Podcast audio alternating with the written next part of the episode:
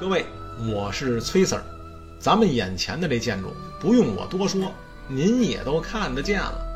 听礼馆这儿啊，背山面湖的环境啊，甭提有多雅致了。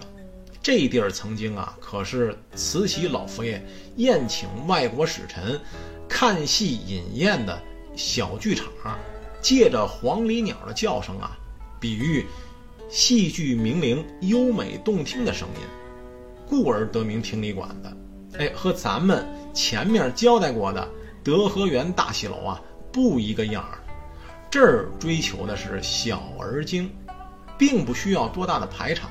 除了听戏，这儿的饮食也堪称上乘。哎，主要以宫廷菜为主。您像什么寿膳宴席呀、满汉全席呀、全鱼席呀、宫廷滋补药膳啊等等的，应有尽有。